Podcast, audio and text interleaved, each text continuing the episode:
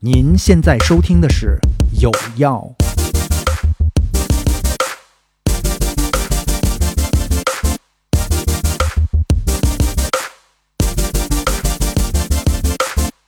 今天呢，我请来了我的一个好朋友黑麦，掌声有请。Hello，大家好。哎，特别难得的一个机会，我想聊一个我憋了很久想聊的话题：哦，什么话题？嗯如何能够像一个专家一样逛菜市场？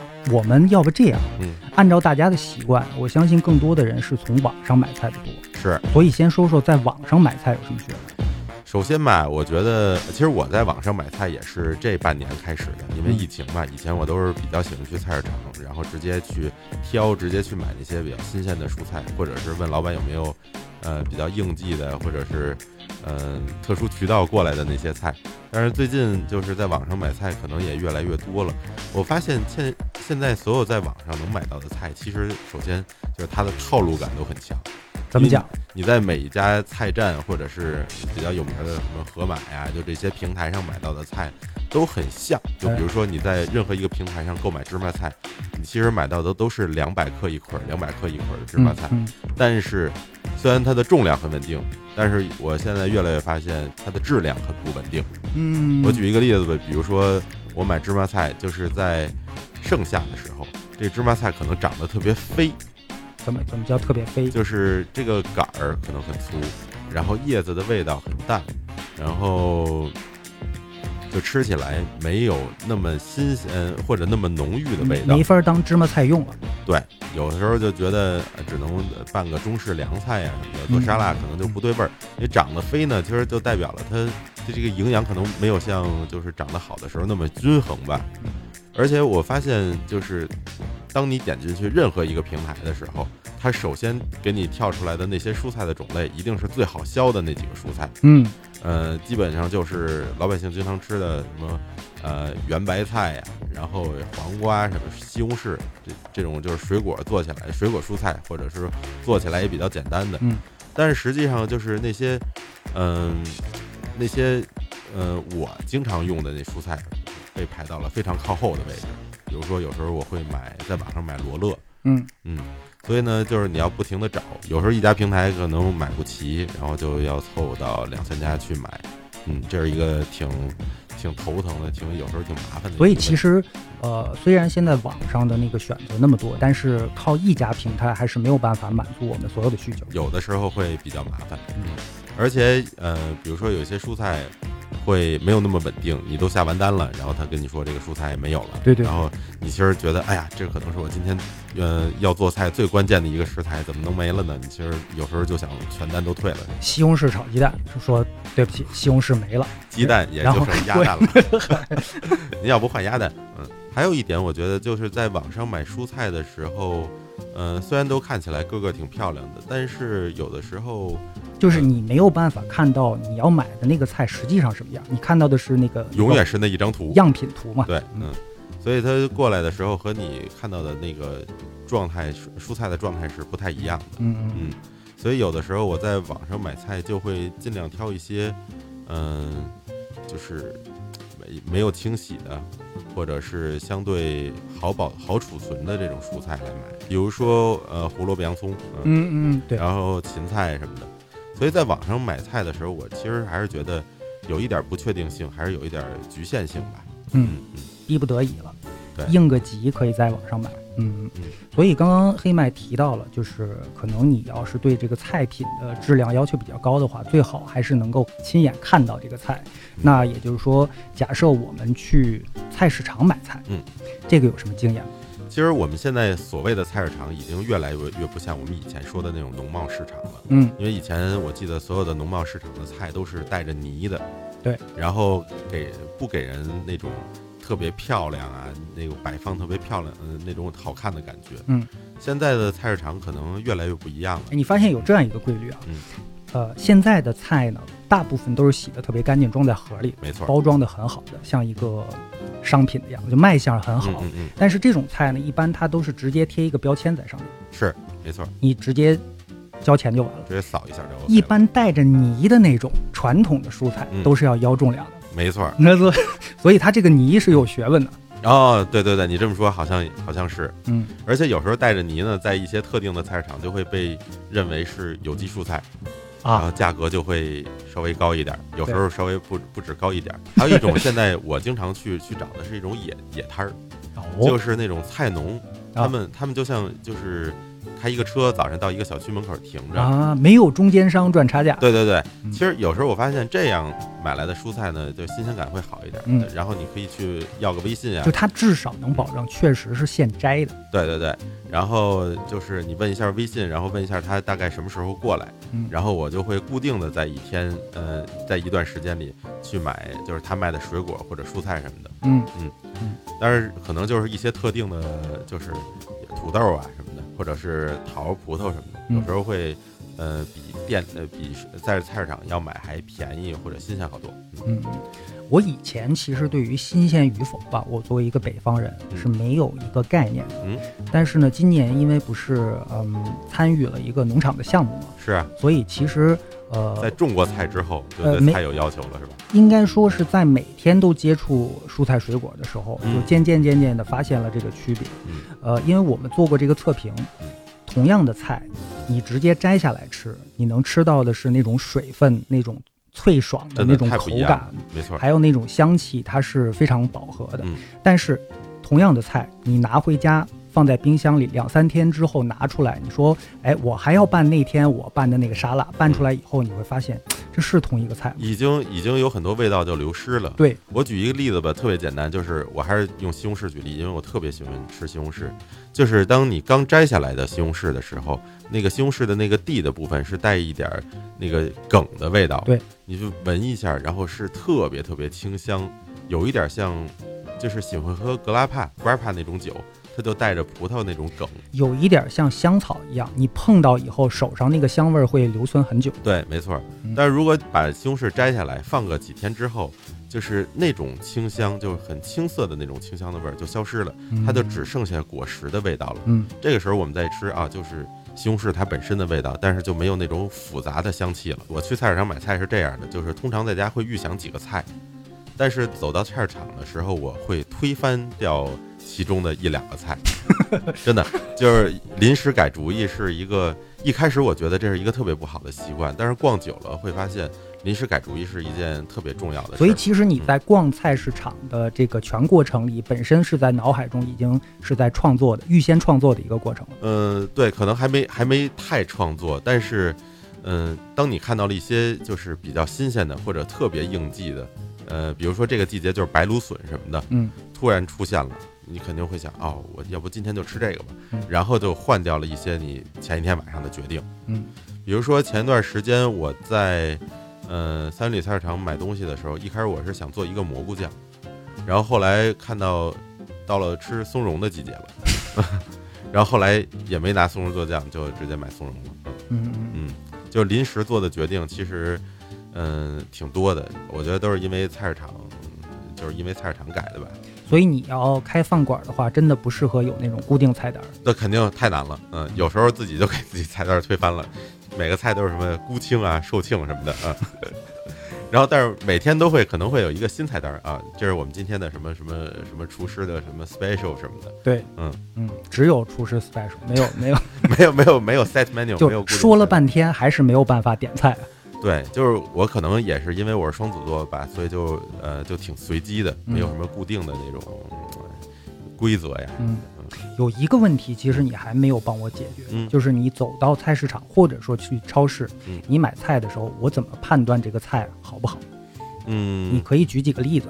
，OK，呃，首先呃，我我我说点儿我最近常买的一些菜吧。嗯呃，因为我最近在减肥嘛，呃，所以买的蔬菜就是沙做沙拉的青菜是特别特别多的。嗯，呃，你做沙拉的时候一般放什么肉？放 放鹿肉，我是这样，就是因为青菜呢是现在沙拉菜其实是一年四季都有供应的，对，但是大棚嘛。对，有大棚，嗯但是实际上就是不同的蔬菜在呃某一些月份的时候，其实是口味上是有非常大差别的。就是在它不该出现的时候，它一定不会好吃。没错，哪怕培育出来了、上市了，它也不会特别好吃。是，比如说呃，其实我把沙拉菜大体的分为两种，嗯一种是偏干的，嗯一种是相对水分大的。啊，所以夏天的时候，我会因为夏天人也会流失很多水分，嗯而且夏天我会决定吃水分大一点的蔬菜比较多。嗯这时候比如说就是直罗马蔬菜，然后波士顿生菜，这种就是叶片很肥美，然后嚼起来能有能能出汁的，就是那种感觉的蔬菜。嗯当然还有一种蔬菜，其实它们在夏天生长倒没有那么好，比如说呃羽衣甘蓝，比如说呃芝麻菜。这一类蔬菜就是它没有那么多水分，但是它的风味儿很浓。嗯。在夏天的时候，就像我刚才说的，它生长可能很很野，就是它快。对生长可能很快，或者说叶片没有出来那么多嗯。风味儿，或光者窜个儿了，对对对，嗯。或者说茎都很长，嗯，然后有时候也不太也不太好嚼，口感差一点，所以我会尽量在秋天的时候做沙拉的，秋呃秋冬做沙拉的时候增加这种没有水分菜的这种比例。嗯。夏天的时候可能就是那些叶菜的东西会多一点。嗯，嗯，我其实跟那个 Jamie Oliver 学了一招，哎，就是他呃有一集就是你给我发的视频，嗯，就是他自己不是有一个小菜园嘛，对啊，有一集他做那个西红柿沙拉，嗯，呃，就是以西红柿为主吧，嗯，因为他说菜园里产了好多西红柿，嗯嗯。每一种的味道和大小、水分就是特点都不一样，嗯，所以呢，他选了很多品种的西红柿，把它最后切吧切吧切吧放在一起，然后他说呢，嗯这样的话，那个口感还有香味儿，它的那个芬芳度和均衡度都更高，所以我我合到一起。我一下就明白了，就现在不是很多人说，呃，超市或者一般菜市场买到的西红柿不好吃吗？嗯。有没有可能你选几个不同的品种把它混一下？我其实，在做呃日晒的那种番茄酱的时候，嗯会经常用这种方法，比如说，呃，用几个便宜的，呃，开玩笑，那个，因为呃，我喜欢用小圆西红柿，嗯就是上面带着一根藤，然后连接着大概八到十个那种啊灯笼西红柿。就一般烤着吃那种。对，因为这种西红柿呢，它的它在萎缩了以后，其实就是被烤过以后的时候，样子非常漂亮。但是啊有时候这种西红柿它的风味度呢，又没有沙地的西红柿那么好吃，因为沙地的西红柿更甜，嗯然后有那种回甘的那种感觉。嗯所以有时候我会把这两种西红柿，然后再加上一点黄色的，因为为了好看嘛，还是呃三种西红柿混在一起，然后嗯做一个就是日晒的番茄酱。其实做这种酱的时候也特别简单，就是用橄榄油，呃几种番茄，然后加一点迷迭香、罗勒，嗯呃和盐呀、黑胡椒什么的，嗯就直接扔到烤箱里去烤它们。然后等你觉得这西红柿已经快变成了一种汆儿的时候，就就它一个意大利汆儿就形成了，然后又特别健康，然后没有什么呃那种肉啊什么的，直接拌面就特别好吃。还容易卖上价儿来。还哎对对，它 它给你一种特自然的感觉，一不小心说出了什么很厉害的一个原理听。听起来很像一个奸商的那个聊天儿。据我所知，你一般去买菜的时候更喜欢去三元里，为什么？我其实有一度是特别喜欢去三元里，因为一是它离我单位近，下了班直接就去了，而且没下班儿你也可以去。哎，对，是是是是，那段时间其实是三元里就是被大家说的比较热的一段时间。嗯之所以去是，一是我觉得，呃，除了近，最大一原因是它比较全，什么样的蔬菜都有。嗯，然后呢，就是一站式就一站式购物。，对，因为你可以买很多调调味料啊。啊然后有时候你要用一些日式的食材，它那边也有。对对。然后奶酪、酱汁儿，然后也都很全，当然嗯酱汁儿自己做啊。然后调味品、蔬菜、肉其实都有。但是后来越来越发现，就这种综合类的菜市场，其实它没有那么，嗯嗯，虽然挺好的啊，但是价格都偏高，特别是这种网红菜市场，价格都有点高。能高多少？嗯，我觉得分不同的东西，就是比如说水果类的，我觉得真的就比，呃，像大洋路这种批发市场能贵一倍。嗯一倍其实就挺挺惊人的价格了。然后蔬菜其实我觉得还好，没有想象那么高，大概也就是百分之二十到三十左右吧。然后这里边肉类和水和海鲜的那个差价，其实呃水分特别大，就是不太一样。有的时候差挺高的，有的时候就没有那么高。因为我觉得这个可能就是每因为虾，比如举个例子，就是虾每天的这个价格，海白虾的活海白虾的这个价格每天差都挺多的。哦有时候就跟买你买期货似的，比如今儿我去一问多少钱，哦，四十八一斤。过两天一去，哦，今天虾特别少，我们可能得卖八十多一斤，就差差别就很大。嗯你说有没有像农产品、农贸产品啊，有这种像股市一样那个曲线的？我今天先看一下。肯定有啊，我觉得就是对于餐厅来说，其实就是特别，呃，就挺担心的一件事儿，因为你每天的进价有时候差一倍，其实会非你又不能在菜单上有特别明显的体现，我觉得这就是一个很大的挑战吧。对，所以我我其实，在第一次去三元里菜市场的时候，我觉得东西虽然很多，然后，但是我其实是有一点惊的，因为我觉得我很难。呃，确定每家店的价格是不是 OK 的合理的价格？嗯，所以后来在逛就是就是在没经验的时候啊，对，就是你也是其实是交了很多很多学费才当然了，对，就比如说一进去看一家啊，这家店真漂亮，因为它的蔬菜摆放特别好，就想在这儿买，然后觉得就就反正他觉得他给你一种就是特别诱人的感觉。嗯，但是买着买着我就会呃不会再看这些东西。我发现了一个规律就是。逛任何一家菜市场，首先你要先逛一遍，然后再买。真理，真理。对，第二点就是从里往外买，越往里越便宜，越往里越往里走越便宜。没错，嗯。反正三元里菜市场就是它的最里面是卖蔬菜的部分，嗯，然后但是蔬菜的这部分其实也是整个菜市场最长的一个部分，大概将近有呃四十个摊位左右。你走到最里面的时候，其实那个价格已经会比门口的那些看起来很网红的摊儿便宜了将近百分之三十、四十都有可能。嗯嗯。然后我也发现越往里越会见到一些比较奇特的摊位，比如说他们。门口肯定是多种经营嘛，他为了好看，哎，但是里面它会有单一经营，就你知道卖卖菜卖单一品类，就我觉得就有一点儿有一点像喝单一麦芽那种那种有一点作的感觉吧。比如有一他单一到什么地步呢？有有一老太太，她只卖西红柿，说有没有那种只卖芹菜叶儿的啊？没有，一个梗都没有，那可太那可太那可太极客了。嗯 结结果自己装了一大塑料袋。发现啊，那是垃圾堆，嗨，人摘下来的。嗨，那走吧。那个我说那家老太太她卖的西红柿其实特别全，嗯，呃，她的店里大概有八到八八种左右的西红柿，多的时候能有这么多。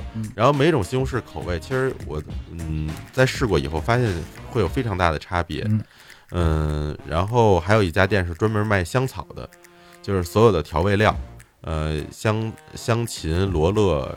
迷迭香、百里香、欧芹，然后意大利香菜、法葱，呃，装饰性的花儿，就这家店只卖这些。嗯，然后幺幺四是实际上是我去的最多的一个，嗯，一家，因为他家你看起来在门口什么都没摆，但是实际上老太太家的那个冰箱里放着各种各样的做沙拉的菜。哦，嗯，然后还有一家卖蘑菇的，也就是幺零二，我经常去的也比较多，因为他家是专门卖各种时令的菌。嗯，除了平时我买的口蘑呀，比较多的茶树菇，呃，黑松露啊，呃，松茸这些东西也都是买的挺多的。有时候他家还卖不常见的一些羊肚菌呀，或者牛肝菌什么的。嗯，我有一个问题啊，嗯，比如说，嗯，你到一个菜市场，人生地不熟的，我想买一个东西，就怎么问能显得你没那么业余？就比如说，老板，您这菜新鲜吗？老板说你瞎呀，那这种人我必须得宰呀，是吧？嗯，我我想想啊，这个问题，啊，这问题太太职业了，怎么问？这就是我们大众的心理，明明不懂，又不希望显出不懂，就随便拿一个菜问，您这个还有更更新鲜的，我也找不出什么好办法来了，瞎编的。我觉得蔬菜其实还是相对直观的吧，嗯嗯，有的时候。就是我们看到了这个蔬菜，其实就基本上了解了它的那个新鲜度，就是这肯定是比我们在网上买蔬菜要要强太多的。另外就是你你买了些什么东西，或者你搭配了什么，其实店主因为这些。就经常卖菜的人，就是你看你买什么菜，他就知道你会不会做菜或者会不会做饭。嗯，然后这个时候他们可能会对你的态度有所不太有所不一样。嗯嗯，而且我一直怀疑啊，就是这些呃菜摊的老板们对熟客和生客他态度不一样，绝对不一样，是吧？对，因为我举个例子，比如说有一次我在这个三元里菜就是刚去的时候，去一家店买虾。一是一盒冻虾，嗯，老板因为跟我很熟了，他卖我大概是九十还是一百一盒，然后过了一会儿，过来一个人问这虾多少钱，然后老板呢就说张嘴就跟他说这是一百四，然后呢我那时候特别傻特单纯，然后我还问了一句，嗯，不九十一盒吗？就从此你这个熟客的折扣再也没有没了没了，取消了那最最最会熟客待遇啊黑。名单儿。对，但是实浮动际上可以这么打，嗯，那不就是就是随便坐地起价吗？见人下菜碟儿呗。嗯，然后你知道，就是因为也是也是逛多了，最后你发现三里的那个菜其实价格偏高，以后我就开始转入了其他的菜市场买菜。就是因为你把各个摊儿都给得罪了，没有 没有去不了了已经。有，因为有一个朋友跟我说说过一件事儿，就是你不能老可着一家特别熟的菜市场买东西。为什么我说这是什么意思？他说你会发现，你对你以后去别的地儿做饭的时候，你会对某个菜市场有有所依赖。不好变通了就。对，我想好像确实是这么回事儿。嗯然后后来我就刻意的去一些不太经常去的菜市场，比如回家路上会去那个水锥的菜市场，有时候去会去大洋路市场，有时候会去那个就是劲松菜市场。我说你做饭的那么不稳定，因为去不同的地儿，然后后来发现，就是每个菜市场，其实它偏偏呃，它所售的这个菜其实是有一点儿不同的。嗯虽然大多数的菜其实可能都是还按照北京本地的这个风格来，哎，但是每一个菜市场它都会偏好卖一些什么东西，比如说，呃，在呃小红门儿还是啊西红门儿那边儿，它它有一个温州人菜市场，它里边儿的菜我觉得就是在北京那种餐桌上不经常见到的那些菜，比如小小黄瓜呀，或者是菜瓜。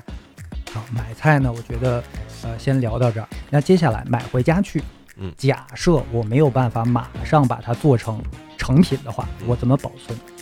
我呃我这个我特别不懂。我们家的土豆经常是买一筐回家，就呃，吃了几个之后，开花儿，对等花开是吧？哎，其他的之后你会发现它长成怪兽了都。呃，土豆其实就呃，土豆一般我都不不会把它放到冰箱里，就直接扔到一个角落就行了。嗯如果真要是放的时间特长了，开花儿就让它开吧也实在是没什么好办法了，就说明你太长时间没有动过这个土豆了。嗯，嗯，我在家存储比较多的其实还是沙拉菜，因为这是吃的比较就最近最经常吃的。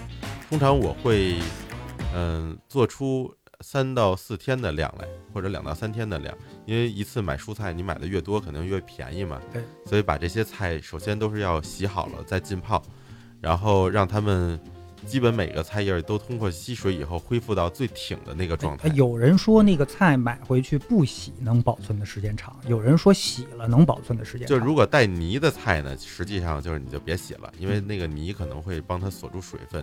但是沙拉菜就是通常就摘下来的，已经这种叶菜，最好是要给它洗干净。就它相当于就是一个菜的断枝，没错儿，没错儿。然后，呃，因为我我做这种菜的储存，其实已经做过挺长时间了，也之前也在餐厅实习的时候，然后就是储储存这些蔬菜，就是有一点点经验，就是一定要给它洗干净了，这样上面的呃脏的东西不会让这个菜一点点发烂。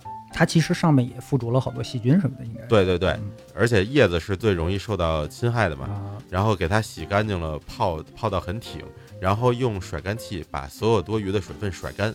这时候你找一个很干净的盒，底下垫一层湿布，然后把菜都放进去，上边再点再呃来一块湿的纸巾啊、厨房纸什么的，或者喷一点水，嗯然后给它盖上盖儿，直接放到冰箱里，特别方便。就是你之后哪一天吃，你随时都可以把菜取出来就直接吃了，嗯，你不用再洗菜呀、什么的，经过这些步骤。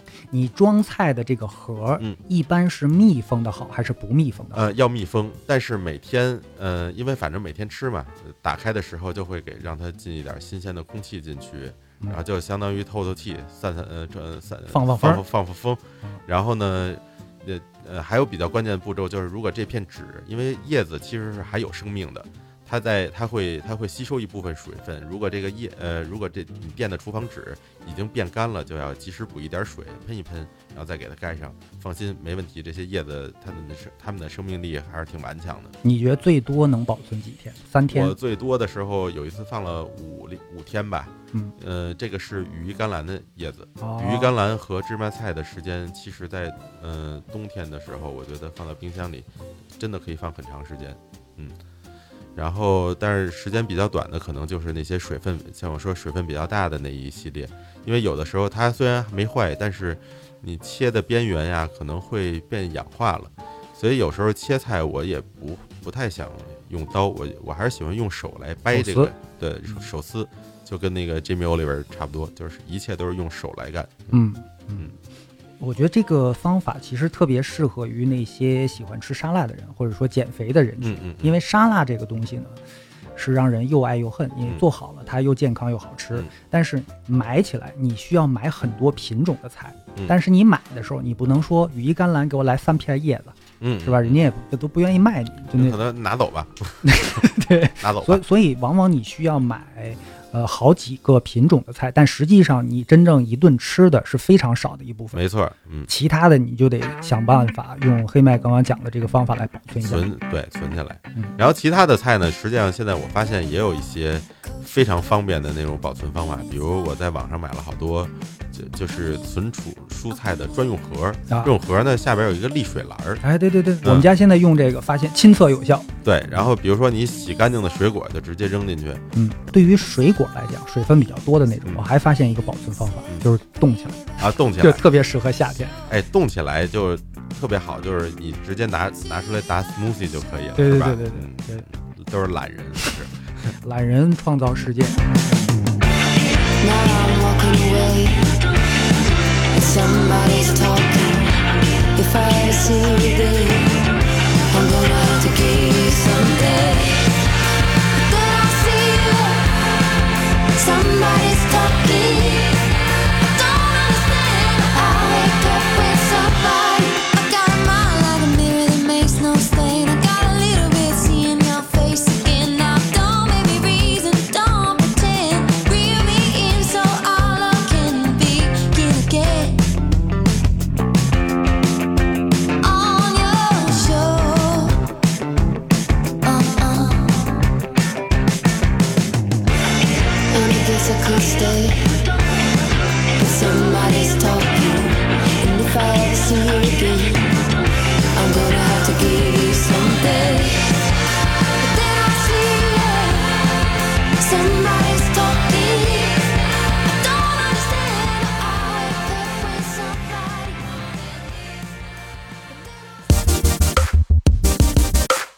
现在收听的是《有药》。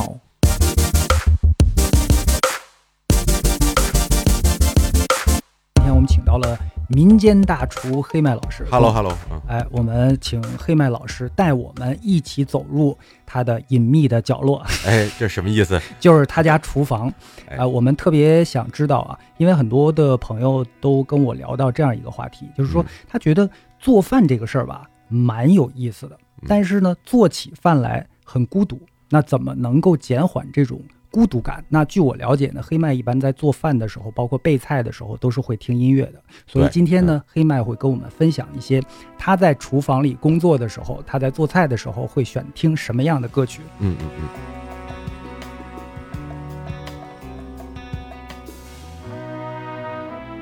来，这第一首是什么？呃，第一首是我特别喜欢的一支。乐队叫 Snarky Puppy 的，然后这首歌叫 Shofukan。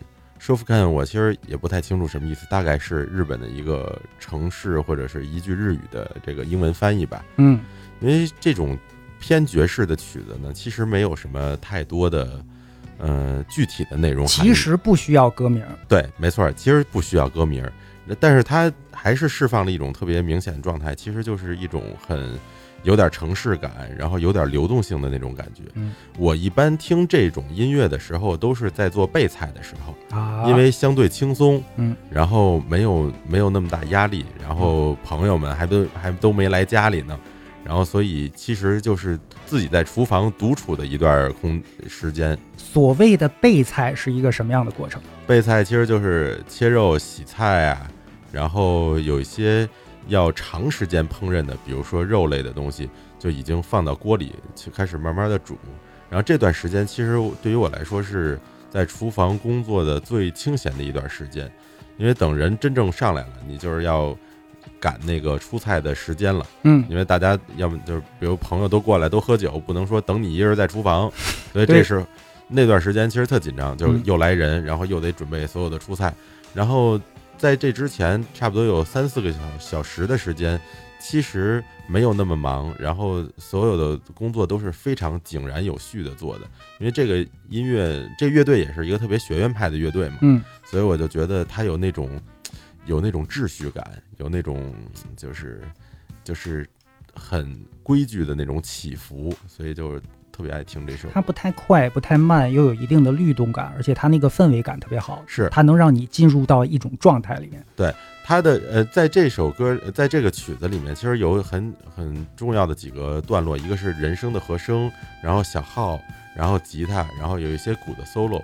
其实每一段的起伏都能让我切换一下工作，比如说人声唱的时候，可能就哇洗菜呢，然后突然变成一个鼓 solo 了啊，就切菜去了。嗯，就是我其实，在厨房工作也没有那么的井然有序，就是挺随机的，因为是几件事儿同时干嘛，一个人在厨房，所以就是音乐的那个起伏能让我有一些就是手手里事情的切换吧，带带节奏带带节奏，对，就嗯都让歌带。啊，我们听两耳朵。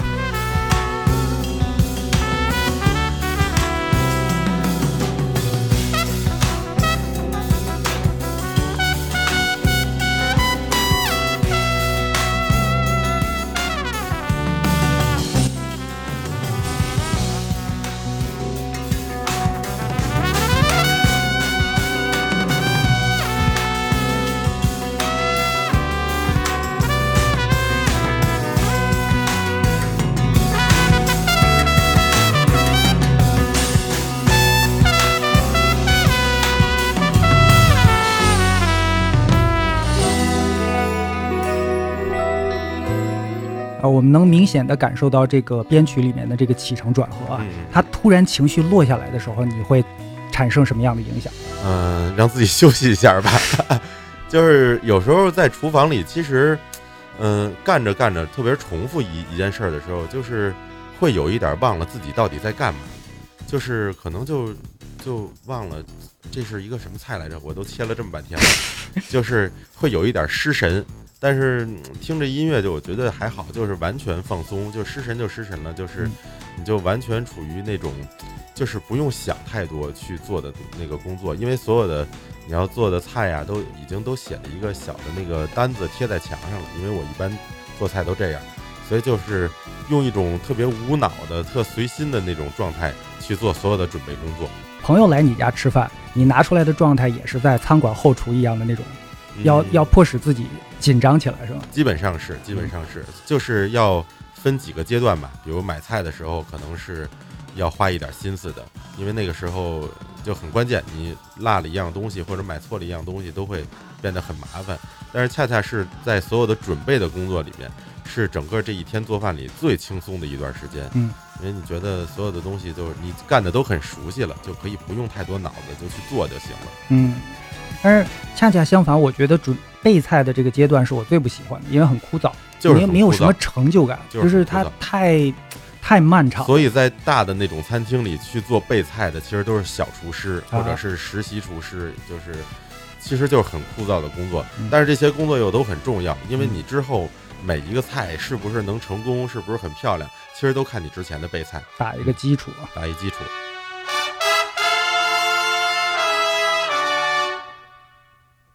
是吧？好听，哎，咱们这听的还是现场版，对，自带掌声，这个好。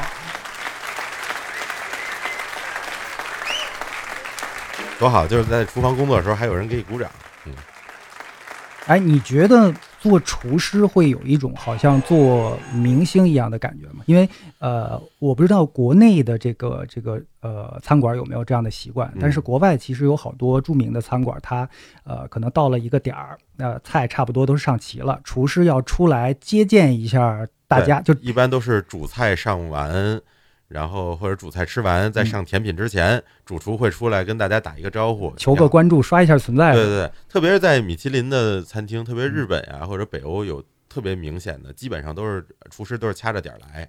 比如说，嗯、我还真是明星的感觉，对对对，一保姆车给送过来跟大？家出来握握手，然后那啊个打个招呼，然后嗯也简单的讲一下菜。如果其实如果有人吃饭的客人有疑问，他也会来回答。嗯然后其实最关键的是，有很多食客其实在等着这一个瞬间跟主厨合影，因为很多哦主厨其实就是明星厨师嘛。而且而且有一些什么米其林三星的餐馆也没那么好约，有些人可能专门从外地赶过来就吃这一餐，他而且其实就就是想跟想见一下主厨，朝圣来。爱爱好者嘛，美食爱好者，对对对，确实有很多这样的情况，啊、嗯所以你以为菜是他做的吗？其实他刚到餐馆，也有这样的，也有这 就是。来合影的，你知道吗？之前我去了一个哥本哈根的那个米呃那个米其林三星的餐厅，我挺喜欢那家餐厅的，因为那个主厨，呃，我跟他采访的时候聊得特别好，他还给我推荐了一堆。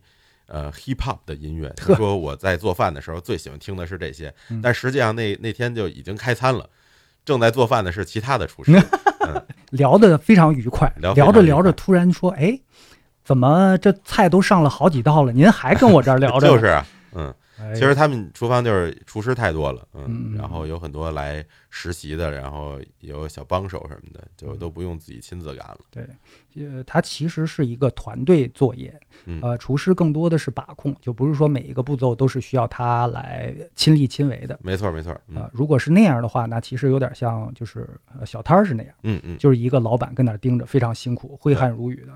嗯啊、咱们音乐不要停啊！今天呢，黑麦会跟我们分享一些他呃在厨房里工作的时候喜欢听的一些音乐。下面这首是什么？下面这首其实是呃一个我特喜欢的九十年代的乐队 Asian Dub Foundation，嗯，嗯，你应该知道，就是咱们这个年纪的人，就是喜欢。就是听着这些音乐长大的。那个时候听，其实 Asian Dub Foundation，我觉得它是一个有一点儿嗯暗黑。啊，然后有一点地下的那种说唱的感觉，因为它里边有很多不是纯英语、纯粹英语的发音，啊，然后人也有点杂，然后也有脏口，然后，但是，但是那种感觉现在听起来就会觉得，哎，特别有意思，对对对。就融合感很强。嗯，我我不能说这种音乐是一种特别有地域性或者是时代感的音乐，它其实是一种非常鲜明的一种风格，是，而且你放到各个时代，我觉得这种风格都还是挺好用的，没错，就它有点痞，又有点雅痞，就那种感觉。嗯嗯嗯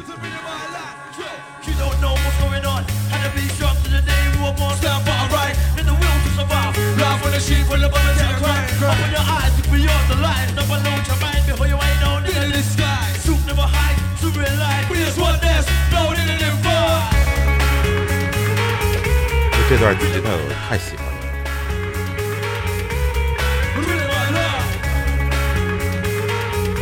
如果吉他只有一根弦的话，solo 应该就是这样，就是这个样子，单弦儿。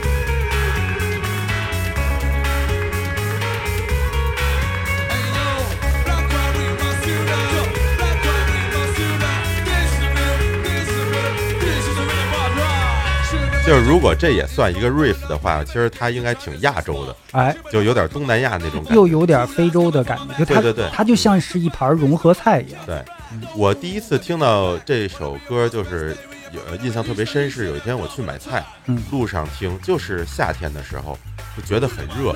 你骑，我就骑一个小摩托，然后听这个歌，我就觉得，哎，突然感觉像在泰国那种感觉，啊，嗯，然后这也是穿着背心儿、短裤什么的，就觉得，哎，这个天热的还挺舒服。嗯所以那那天我可能做了一个大概是，嗯、像拉萨呀或者那样的，就是新加坡米粉是那么一个菜，就突然觉得，哎，跟这首歌是有关系的，特别贴啊特。贴啊。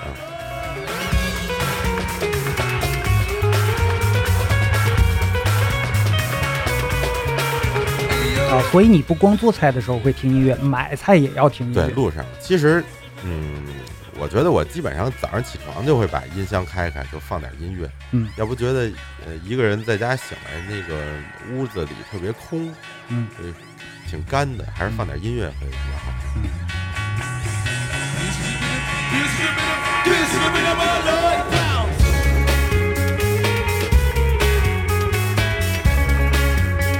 这一根弦儿算是用到位了啊，又到位了，这是没糟践这个。Back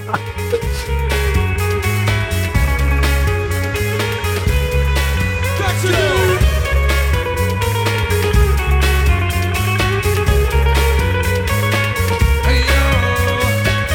我其实，嗯，我其实特别喜欢像墨尔本和旧金山这样的城市，是因为就是它的人种很丰富，嗯，其实我觉得这首歌也是这这种感觉，就是嗯，你能听到很多文化背景都放到这里边，也不冲突，就是放在一块儿，其实感觉还虽然不太一样，但是还挺好的。所以就是有时候往往这种城市会给你，就比如说做任何创意性的工作，都会带来好多灵感，因为你可以借鉴的文化东西太多了。嗯嗯我我发现那个音乐跟美食其实有特别高度的这个统一性，对，就它特别特别的相通。就比如说，呃，早些年的流行音乐市场，就包括摇滚什么的，我都把它统一算是流行音乐市场吧。呃，就比较崇尚那种相对单一的、鲜明的一种风格。嗯，但是这些年越来越多呈现出来各个不同的风格，还有地域和人种的，就是民族性的一种大融合。嗯呃，菜也是这样，比如说早年什么中餐呐、法餐呐、日餐，它都讲究要要有一种专一性、对对对，啊正宗。气范儿、正宗。对，但是越来呃这些年越来越发现的就是很多特别高端的餐厅，基本上都是在不断的融合。嗯，做新的东西。对，嗯，因为其实传统本身就是一个传统正宗，相对就是一个悖论嘛。嗯因为什么时候是传统，谁做的是传统，哪个地方是传统，其实越来越难说清楚了。嗯你有没有发现，就是音乐和食物就是最相近的一点，就是，嗯、就是在一些典型的东西上，就是你是能判断出它的地域性的，哎就是它是还是能或多或少听出那种感觉。因为我经常会和朋友去猜，放一首特别陌生的曲子，我们互相放，就是你猜这是哪个年代哪个国家的。然后菜有时候也是，就是你吃一口，你猜这是这是哪儿的厨师？真厉害盲品啊 这算是。差不多嗯。你吃一口哪个菜市场出来的？那太难了。大概能猜出厨师是哪儿人。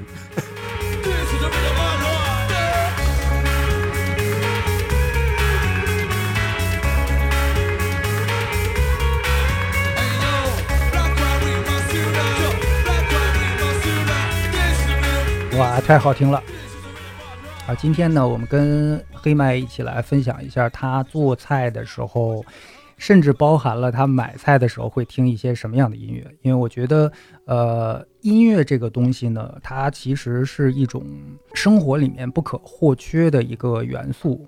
呃，你从早晨醒来，其实你就可以用音乐来给自己来提提神、带带节奏。因为我觉得音乐有时候也能起到咖啡或者是美酒这样的作用。嗯嗯嗯，你能想象一群人在一起派对的时候没有音乐会是多么干巴的一个场景？绝对啊！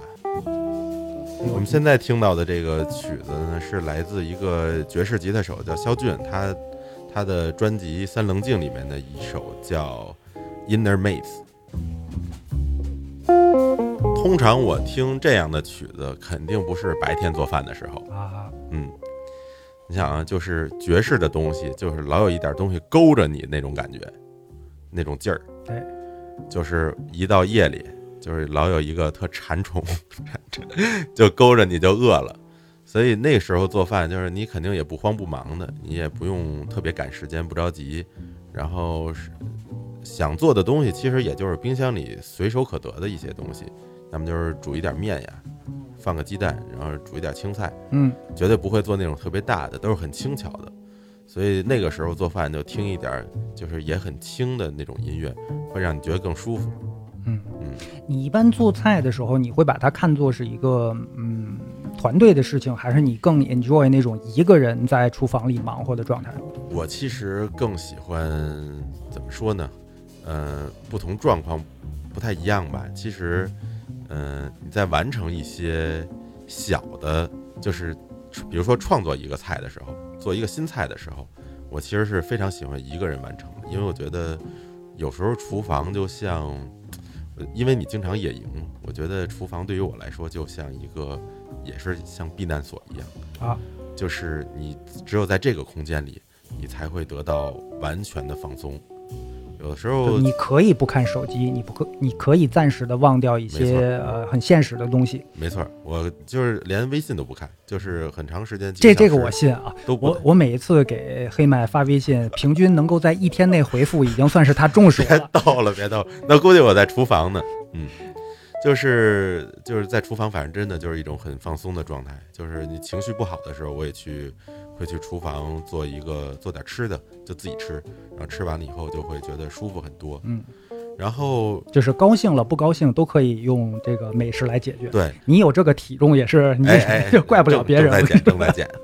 还有一一段，还有一种状态呢，就是当你给很多人做一个菜的时候，做一做一顿饭的时候，嗯其实我那个时候最喜欢有团队一起来完成，因为嗯，我不是一个特别擅长就是和人交流的那种明星主厨的那种范儿的，就是做完饭做完主菜，做最后出来跟人打一个招呼、合个影什么的，可能也会走一下这个流程。但是我觉得，如果是一个团队完成，那种成就感其实会更强，因为你觉得我们所有完成其实像一个很精准的流水线，就是它能那种流水线给你带来的那种成就感是，就像一支队伍刚刚打完胜仗的那种感觉。因为如果你一个人打完胜仗，就是你就是一个狙击手，那是那是另一种感觉了。就是我还是喜欢就很多人一起做饭，然后它产生的那种就像乐队似的那种化学之间的反应。所以就是给很多人做饭，我就喜欢一个团队去做，嗯就挺棒的。呃，我我听过好几个西厨给我打比方，说他们的那个后厨基本上就是每天一开餐的时候就是一场战争，没错，真的是就是一刻不能停歇的，直到你把这个仗打完了，嗯就那么一种状态。有的是有有的时候我们也会说，其实晚上出菜没有一个菜会是一百分儿的那种标准出去，因为如果限定时间，你对每一个菜其实都会有一点点挑剔，但是大家还是会尽量把每一道菜的出品往一百分儿那样去接近。比如说每个菜今天的菜出品大概九十七、九十八、九十九，这这样一天的状态可能评价下来就算相当好的了。嗯但是有的时候可能会差一点，九十啊、八十几，然后大家就会为这个自己自己打的这个分儿感到深深的自责什么的。嗯，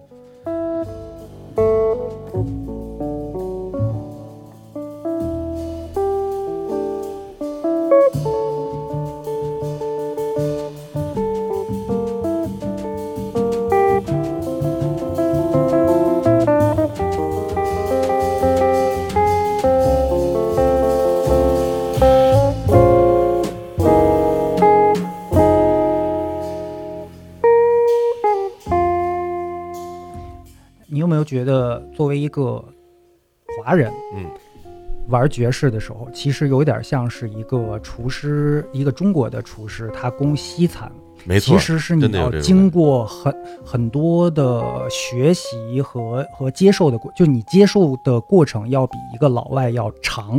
没错。嗯，有一些呃因为有一些东西不是你与生俱来的，对，或者说不是你的那种视觉、听觉或者味觉的那种习惯，其实就是你用“味儿”这个词儿，就是味儿。嗯、味加一个儿，味味儿儿味儿是吧？是不是这个那味儿？对我们有时候会一开始。呃，接触爵士乐的时候，就觉得它那个味儿特怪，嗯老有一些特怪的味儿，我说说不出来是什么味儿，你知道吧？我嗯我哼也哼不出来那个感感觉没法唱。呃，大家回忆一下你自己第一次吃西餐的时候嗯，是什么样的体会？你会不会觉得那那种味觉体验是让你觉得很陌生，但是又有点刺激，有点新鲜，就那么一种感觉，嗯就一时半会儿还理解不了。其实我觉得恰恰是这个味儿，呃，就是所谓的这个味儿，可能阻隔了很多人对于食物就是或者烹饪的那种探索，因为大家觉得啊，我我可能永远做不出那种正宗，包括外国人觉得我做中餐可能不是那种正宗正统的东西，但是我觉得。就是无论你做什么，比如音乐也好，美食也好，就是你把那个东西变成你自己的，其实可能是最重要的。就是，就是你做西餐一定要克服了那种所谓的那种呃味儿的那种对你对你的隔绝，然后最后你做的这个菜其实就是你自己，你也不用去过多解释它是中餐呀还是西餐什么的，这就是你做的菜。对，嗯，我觉得是觉得这个挺重要。呃，其实它是有一个过程的。一开始你不熟悉的时候，你需要很认真的学习很多的理论体系，嗯呃，去熟悉各种味道。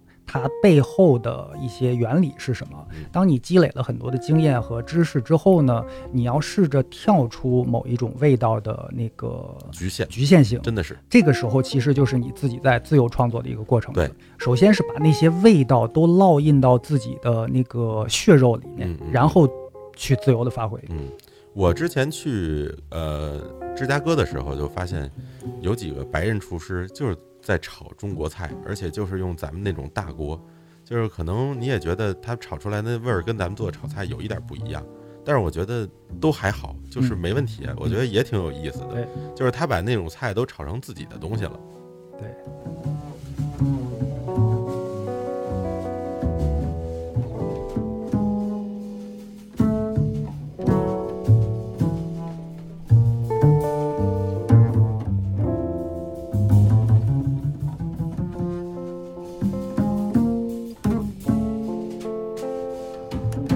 有想过，这个像 double bass 这种东西，它相当于是味道里面的什么东西带来的？是类似于这样一种，就很很坚实，很很低沉，嗯，但是又有那种 punch 的感觉。嗯、在不同的菜里可能有不同的食材可以，就是类似 double base 吧。比如说，在一个在一道西餐的菜里，我觉得 double base 像橄榄油，哦，它起到了无处不在。对，但是它起到了一种特别好的润滑作用。嗯，我觉得好的 double bass 其实就是把一首歌做得很润滑，就是一捧哏的是吧？捧哏的。对，哎，别嗯啊，这是嗯但是在中餐里，就是特别是南方的炒菜类，我觉得 double bass 像蚝油，啊，还是捧哏的。还是，但是缺了它又不行，对，就有是有了它就提鲜了。没错，就是那种南方炒菜有时候特有的味道，其实就是蚝油出来的。嗯，再来认真的听听这个蚝油味儿。蚝油味儿，有那味儿了。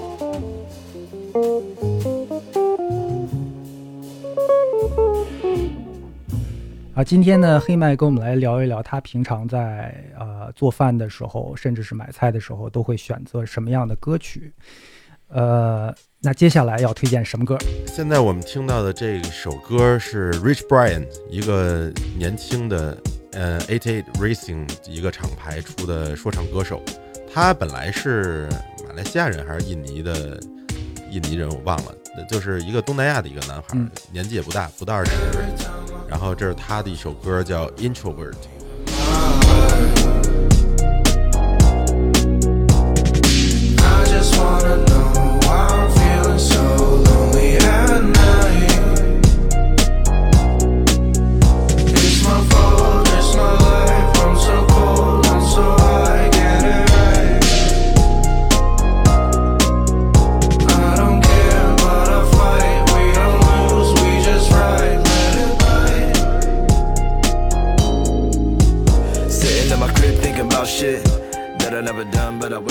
因为我觉得就是我们也刚才说到了，就是在做创新菜的时候要一些什么样的情景。其实我在做一道新菜的时候会听这首歌，哦虽然它的歌词呢也是讲晚上的，但是它给我一种特别特别多的那种清空感，就是在释放出很多东西，就是让你感觉很多东西都是从零开始什么的，就不会再想特别繁重的那些呃想法呀或者参考什么的。所以我在听这首歌的时候，一般都会做一点新菜，嗯，嗯，他也给我那种。嗯有一点就是清新的那种感觉吧，嗯。那天跟我我我跟一个厨师朋友聊到了一个话题，就他问我说，这个动机，嗯，一般呃创作音乐的人都讲究说 动机。这个词我以为是一个菜呢，啊，就是 抠嗨嗨，动起来的鸡是吧？对对对，这个就是他聊到说这个动机的时候呢，他他就问我说，这个动机相当于是音乐里的一个什么概念？后来我说，它其实有一点像是你最开始。决定让你创作一首歌的一个最开头的那个东西，嗯就有可能你某一天灵感乍现，你脑海中出现了一段节奏，或者说一些散呃一一些散碎的几个词儿，对，甚至是一个画面，甚至是几个和弦，一个一个小小片段的旋律什么的，你觉得哎呦特别好，你嗯。特别希望能够把它完整的那个面貌自己给它勾画出来，嗯嗯嗯。它其实就是一个你创作的动机。嗯。它让你决定创作一首歌，就那么个感觉。嗯。那做菜的时候会不会有这样一个动机？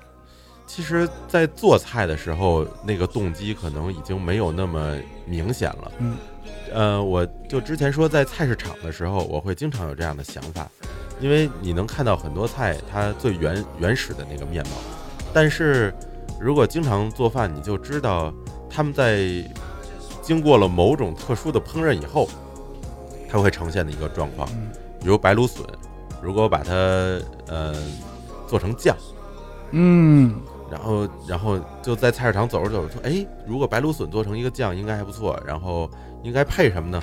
让你再走着走着，你就看见虾或者鱼或者是鸡肉，你，觉得哎这种搭配可能还不错。啊然后我要我要用什么来做呢？啊，低温慢煮，然后我这袋子里要放什么样的调料？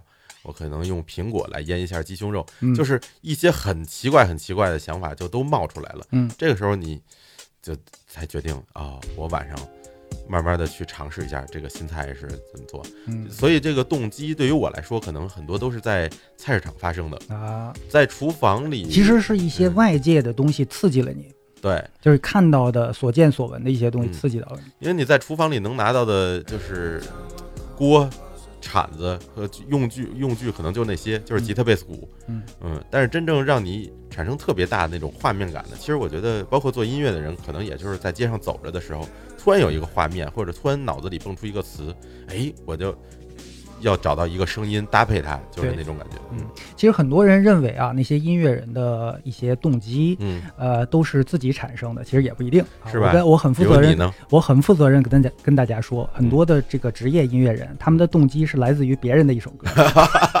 就一听，哎呦，这和弦高级，给他学会了，扒下来，扒下来以后，我我就我就拿他写改对，然后改，他认为他改了，但是啊做出来，大家发现他没改。哎 Then I solo like I'm on 2%. 呃，这个是啊、大家以为我开玩笑，其实我没有。哎哎，小飞，我问你，你在写歌的时候有没有是因为一些跟食物有关的东西？好像没有很直接的来自于食物的，但是我一直是觉得但一定都是吃饱了写的。这，这这这这，我觉得你在开车，但是我没证据。呃，不一定啊，真是不一定，因为我觉得有时候那个感觉来了，是会让人有废寝忘食的那个那个行动的，嗯嗯，就是一个灵感来了，你想把它赶紧记录下来，那个时候你是不知道饿的，因为或许你你知道，当你吃完了再回来，那个就没有了，抓不着了。嗯是没错。嗯。所以我们说音乐是一种食粮，因为它真的有时候会让你忘记短时间的忘记身体的一些饥饿和疲劳。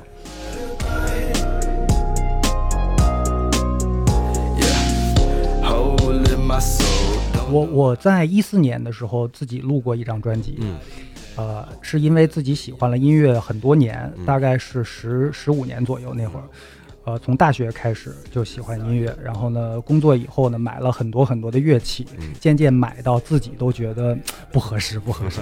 后来我觉得，呃，应该给这个这段爱好能够留下点什么，所以当时呢，就是利用工作之余吧，就是去一个朋友的工作室啊、就录了这么一张专辑。嗯当时我在去决定录这张专辑的时候，我只创作了差不多五首歌，嗯呃，其中有些词还没填完，只是一个最初的 demo 的状态，甚至是多半个动，就是比动机多一点儿，比 demo 少一点儿，就那样一个状态。但是实际上录出来以后，那张专辑里一共有十一首歌。我我自己都难以置信，因为我这么多年来，呃，也自己写歌，也也随便弹着玩什么的。我会发现我写歌其实蛮费劲的，因为嗯双子座你应该懂的，就就是是你你抓随机。嗯对你，你今儿喜欢了，你就弄一弄它，然后过些日子你就放下了。那歌写不完就写不完，反正有时候也搞不清自己到底喜欢哪一段。对对对。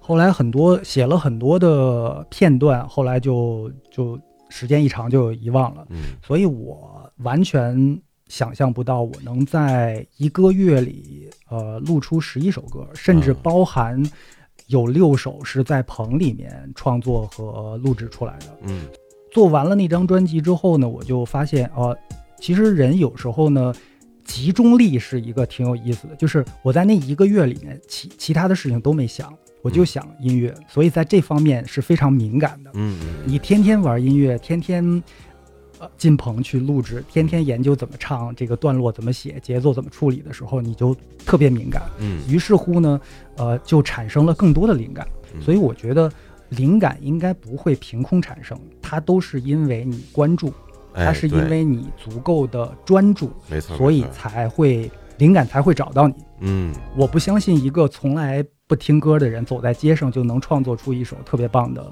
呃乐曲来。嗯。其实厨师也是这样，如果他不是每天都想着我怎么能够把这些食材变成美味的菜肴，我、嗯。我觉得他也没什么可创作的。对，还是有一个创作的环境，对。一个状态。对，Feeling